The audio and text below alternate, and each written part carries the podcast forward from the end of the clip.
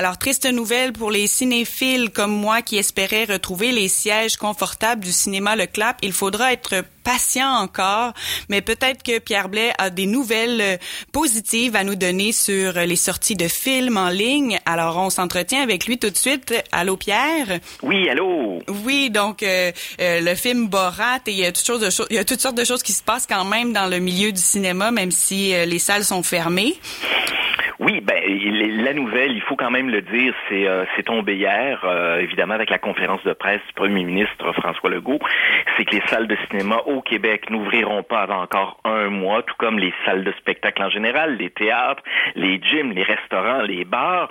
Donc, ce qui veut dire concrètement pour le milieu du cinéma québécois que toutes les sorties qu'on avait reportées du mois d'octobre au mois de novembre, euh, en fait pour le pour la fin du mois d'octobre, ben là c'est repoussé jusqu'au 22 novembre. Il faudra voir de quelle façon on va s'ajuster parce que ce qu'on voulait faire aussi, euh, dans le cas des distributeurs québécois, c'est de remettre à l'affiche, dès que les salles allaient ouvrir à nouveau, quelques films qui n'avaient pas eu le temps de faire le plein de spectateurs. Je te donne un exemple. Comme la déesse des mouches à feu. Ben voilà, c'était l'exemple que j'avais en tête. Il y a beaucoup de personnes qui voulaient aller voir le film qui n'avaient pas encore eu le temps, puis bang, les salles sont, ont été fermées. Ce qui veut dire qu'on va surveiller dans les prochains jours comment les distributeurs de films vont réorganiser, je te dirais, leur planning en vue de la fin du mois de novembre. Pour l'instant, là où on se croise, je pense, les doigts, mais vraiment, c'est que justement le mois de décembre, même si les Américains, là, c'est un peu le bordel présentement du côté de la distribution de films, beaucoup de titres ont été reportés à 2021, c'est quand même en mois de décembre si le gouvernement du Québec, si la situation sanitaire s'améliore et que le gouvernement du Québec donne son feu vert, le mois de décembre, c'est un beau mois pour le cinéma. Donc, euh, ce serait vraiment agréable qu'il n'y ait pas encore un, autre reconfinement des salles, si je peux m'exprimer ainsi, là, pour le mois de décembre, où on attend quand même quelques titres qui pourraient être intéressants. Donc, c'est à surveiller. Puis, Moi, j'avais très hâte de voir Vinland, entre autres, qui devait sortir au début eh du ben, mois de novembre. puis là, c'est rendu 2021. Là. Euh, Vinland sortira sûrement pas en 2020, selon moi. C'est un film qui a été tourné dans Charlevoix en passant. Hein? Oui, puis qui a l'air euh, qui a l'air de, de, porter une très belle histoire, un genre de feel good movie québécois, on aime ça. Je pense, je pense que c'est dans les années 50 où un enseignant dans la région de Charlevoix tripe littéralement sur la présence possible des Vikings au Québec, voilà quoi, 400-500 ans, même plus que ça, je dirais les Vikings, excuse-moi, voilà mille ans. Puis, euh, il, il, il s'en sort, je pense que les jeunes de sa classe s'intéressent à ce phénomène-là. Est-ce que je résume bien? C'est quelque chose comme ça. Hein? Oui, moi, c'est ce que j'ai compris aussi avec Sébastien Ricard et puis euh, toute une belle brochette de comédiens québécois qu'on adore. Euh, je termine sur ce sujet-là là, de, de l'annonce que les, que les salles vont rester fermées pour dire qu'il y en a qui se demandent, exactement comme, mettons, la déesse des mouches à feu pourquoi le distributeur du film, voyant que les salles sont fermées, décide de ne pas l'offrir en ligne, en streaming, en vidéo sur demande. Euh, pour les, le système de subvention au Québec des films, parce que c'est pas comme aux États-Unis où c'est des producteurs privés qui financent euh, les films. Ici, c'est la SODEC, c'est pour le Canada Téléfilm Canada. Souvent, dans la clause qui, euh, qui fait en sorte qu'on finance, qu'on octroie de l'argent au film, on oblige les producteurs à dire, OK, on vous donne de l'argent, mais il faut que le film soit présenté en, dans les salles de cinéma. Le montant ne sera pas le même si c'est un film qui est destiné directement à Internet ou encore au réseau de télévision. Ce qui veut dire que la déesse des mouches à feu, pour le voir, faudra vraiment attendre euh, une, euh, euh, que les salles ouvrent à nouveau. Mais la SODEC va pas s'ajuster aux conditions ah, actuelles? C'est une mauvaise de bonne question. Puis je pense que la SODEC devrait s'ajuster en pandémie. Il me semble que tout le monde fait preuve un peu de, de, de capacité d'adaptation par les temps qui courent on, va voir ce qu'ils vont décider, mais c'est sûr que ça pourrait créer au fil des prochaines semaines un éventuel engorgement où il y a beaucoup tous les films québécois de l'automne ou presque n'ont pas pris l'affiche en salle, puis on les retarde, on les retarde, mais finalement ceux qui étaient déjà tournés puis qui allaient sortir à l'hiver vont eux aussi être retardés. Bref, ça, ça crée d'autres problèmes. Tout à fait. Un bouchon, un bouchon de film. Tu as parlé de Borat? Ben oui, je voulais le voir hier soir, puis j'étais surprise de qu'il était sur Prime Video seulement. Ah, ben, puis, puis t'es pas abonné à Prime Video. Ben non, j'ai pris le mois gratuit, puis après j'ai arrêté. Là, le problème qui se passe, c'est que tu as, la plateforme de Disney, tu as la plateforme de Apple, il y a la plateforme d'Amazon, il y a la plateforme de Netflix, il y a tout TV Extra. Ça peut coûter très cher. Moi, j'ai eu la chance de voir Borat 2, qui est disponible depuis vendredi dernier. Si vous avez aimé, si vous avez aimé le premier, euh, je pense que les gens vont être en mesure d'apprécier autant le deuxième, sauf que je lance un avertissement. Euh, c'est qu'il y a davantage de mise en scène dans le deuxième film. Oui, puis en plus, il y a une comédienne avec lui. Oui, qui joue sa sœur. Comment elle s'appelle? Maria Bakalova, je pense. Puis euh, hier sur euh, sur internet, je lisais un article, une entrevue avec Sacha Baron Cohen qui estime que sa compagne de travail, cette actrice-là, devrait éminemment se retrouver en nomination aux Oscars, mais elle vole le show à elle seule. Quand tu verras le film Pamela, tu vas voir, elle est stupéfiante dans ce rôle-là. Elle joue une jeune adolescente, alors qu'elle a quoi, je pense, 25 ans, quelque chose comme ça. C'est son premier grand rôle au cinéma. Elle est vraiment, vraiment remarquable. Il y a des scènes mémorables dans le film. Je vous parle immédiatement, en fait, je vous en parle pas, mais je vous dis de remarquer si vous voyez le film La scène du bal.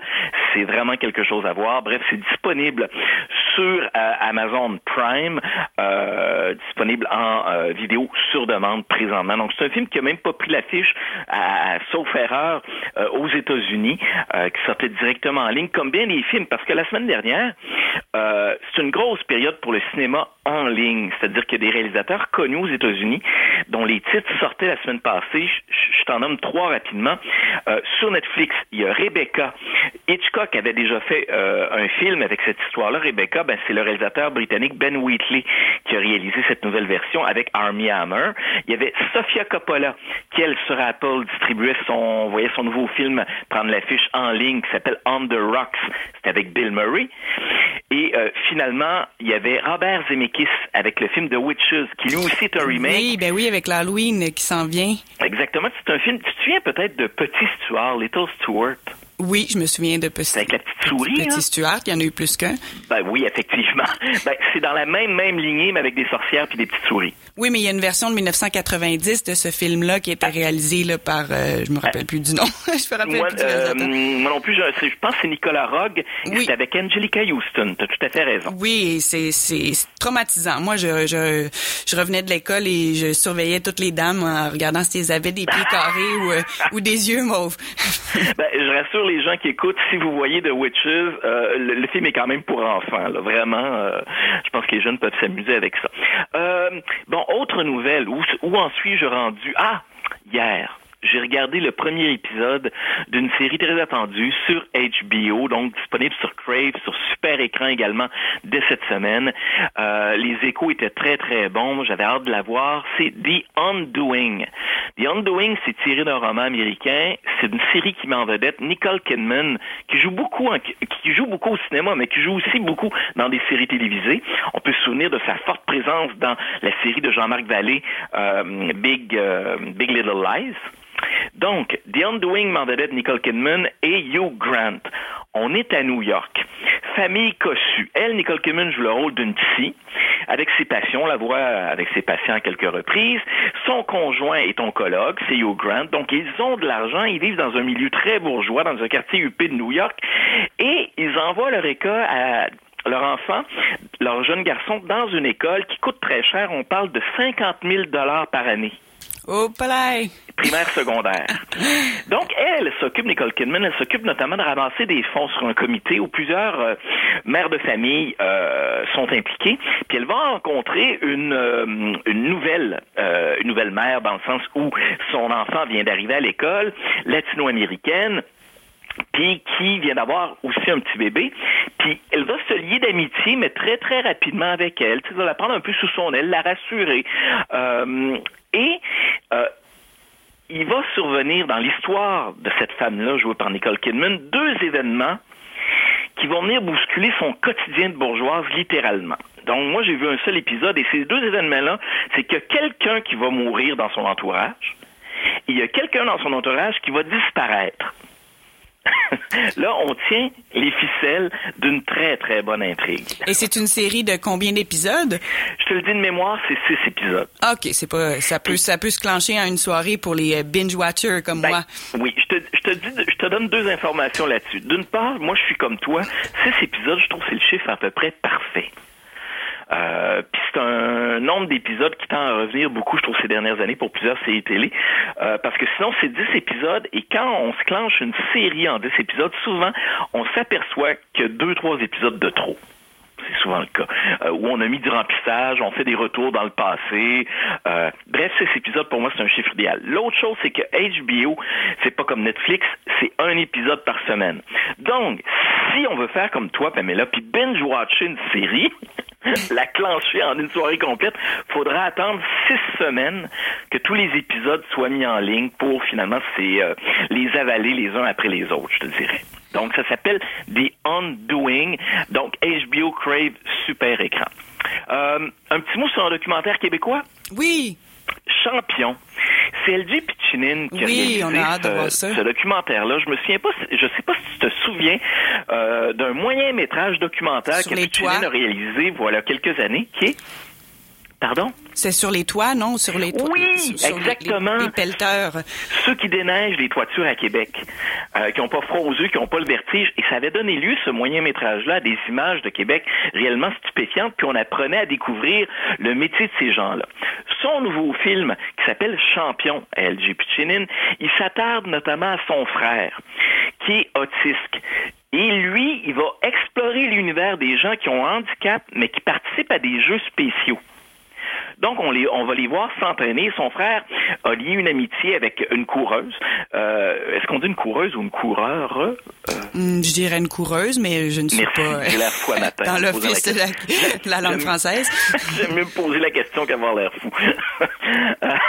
Ou avoir l'air fou à moitié. Donc, cette femme-là qui fait de la, de la course à pied et ce garçon-là qui lui aussi en fait, les deux vont participer à des jeux spéciaux internationaux à Dubaï et on va voir leur entraînement et finalement les Donc, c'est un documentaire sportif, mais également extrêmement attendrissant sur la façon dont ces gens-là, malgré l'adversité, malgré un handicap, euh, là on parle d'une sorte d'handicap intellectuel dans les deux cas, euh, vont aller au bout de leur rêve pour participer justement à cette compétition-là.